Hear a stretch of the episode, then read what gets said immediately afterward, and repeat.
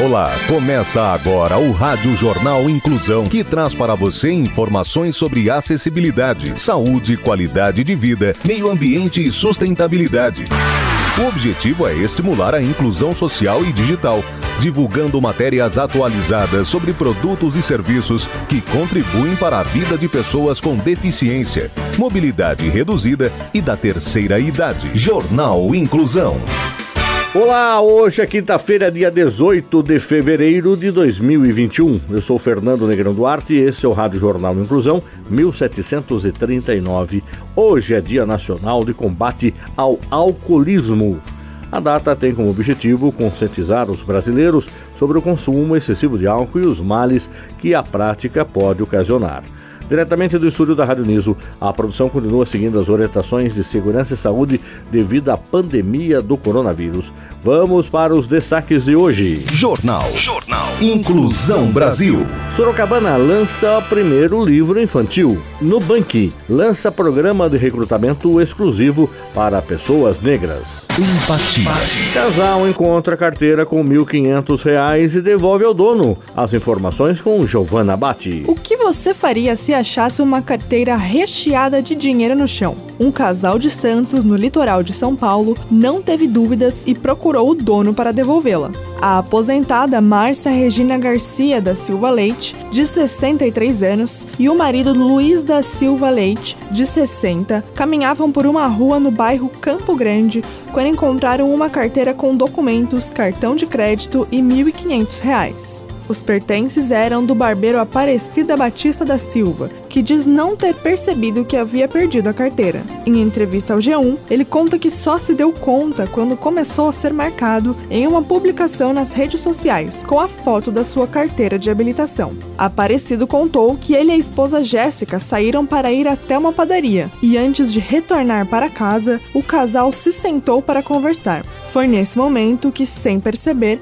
o barbeiro acabou deixando a carteira de lado. Horas depois, o perfil do barbeiro começou a ser marcado em uma publicação de um grupo de achados e perdidos nas redes sociais. O rapaz contou que no mesmo momento começou a bloquear os cartões e entrou em contato com a pessoa que fez a publicação. Para a surpresa de Aparecido da esposa, a aposentada Márcia Regina Garcia da Silva Leite, de 63 anos, que encontrou os pertences, respondeu a mensagem dizendo que estava com a carteira. Eles marcaram de se encontrar e o barbeiro disse que foi gratificante, algo raro na atitude de Márcia.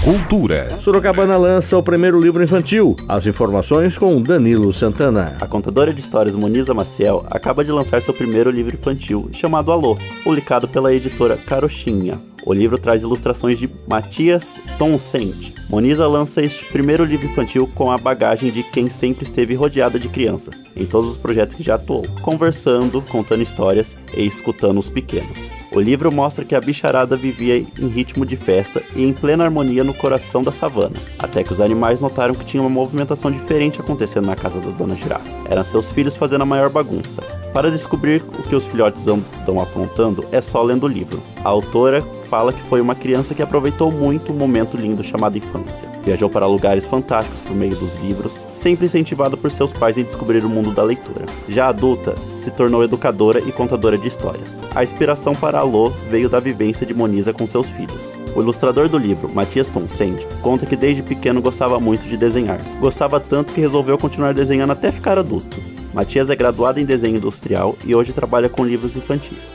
Para Alô, o ilustrador contou que usou uma mistura de técnicas, fotos de textura de papel e elementos da natureza, um pouco de desenho com lápis e também computador.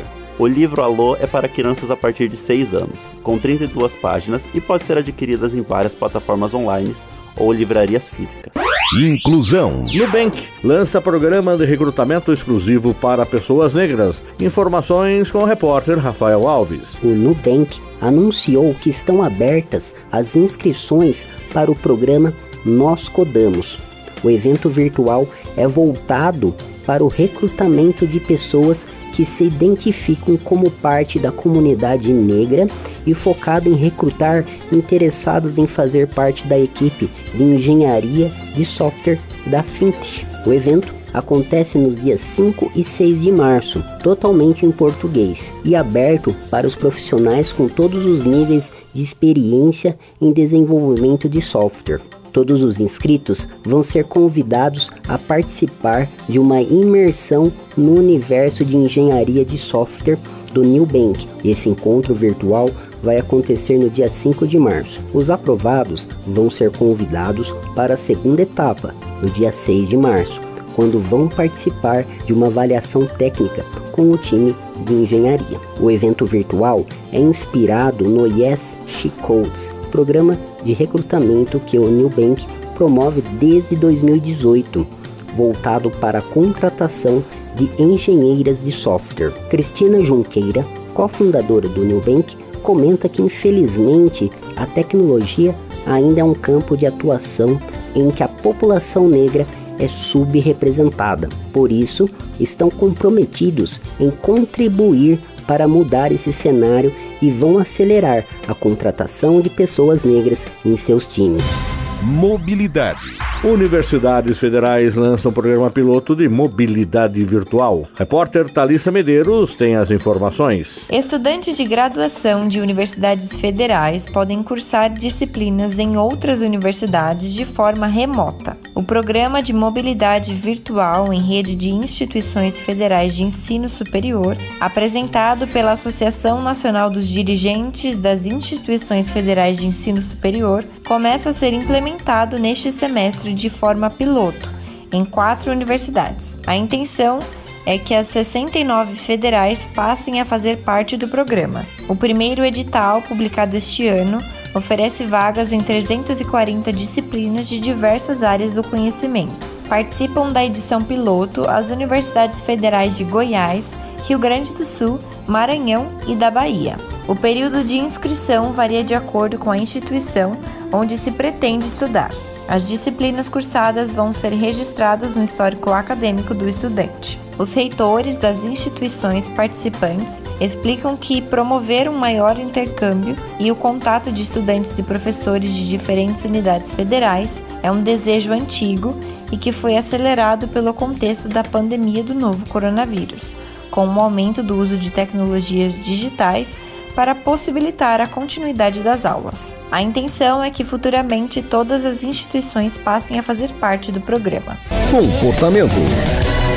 Exercícios com carga podem favorecer a saúde mental e o humor. A jornalista Bárbara Bezola tem os detalhes. De acordo com uma pesquisa inglesa, exercícios com carga podem contribuir para a saúde mental e o controle do humor, reduzindo o estresse e a ansiedade. E um ponto bastante positivo é que para isso basta estar em casa e usar como pesos, por exemplo, um saco de mantimentos ou garrafinhas de água. O estudo, conduzido pela Universidade de Limerick e publicado no fim do ano passado, concluiu que um programa básico de atividades físicas com agachamentos, levantamentos de peso e abdominais trazem benefícios para a mente. Um dos resultados da pesquisa é que a musculação pode ter um papel importante no controle da ansiedade humana, reduzindo ou até eliminando o uso de remédios ansiolíticos. O doutor em educação física Paulo Gentil explica que o fato de ter vencido uma meta e conquistado algo auxilia na produção de três outros hormônios principais da felicidade: serotonina, dopamina e ocitocina. O especialista alerta, porém, que é aconselhável receber orientação profissional.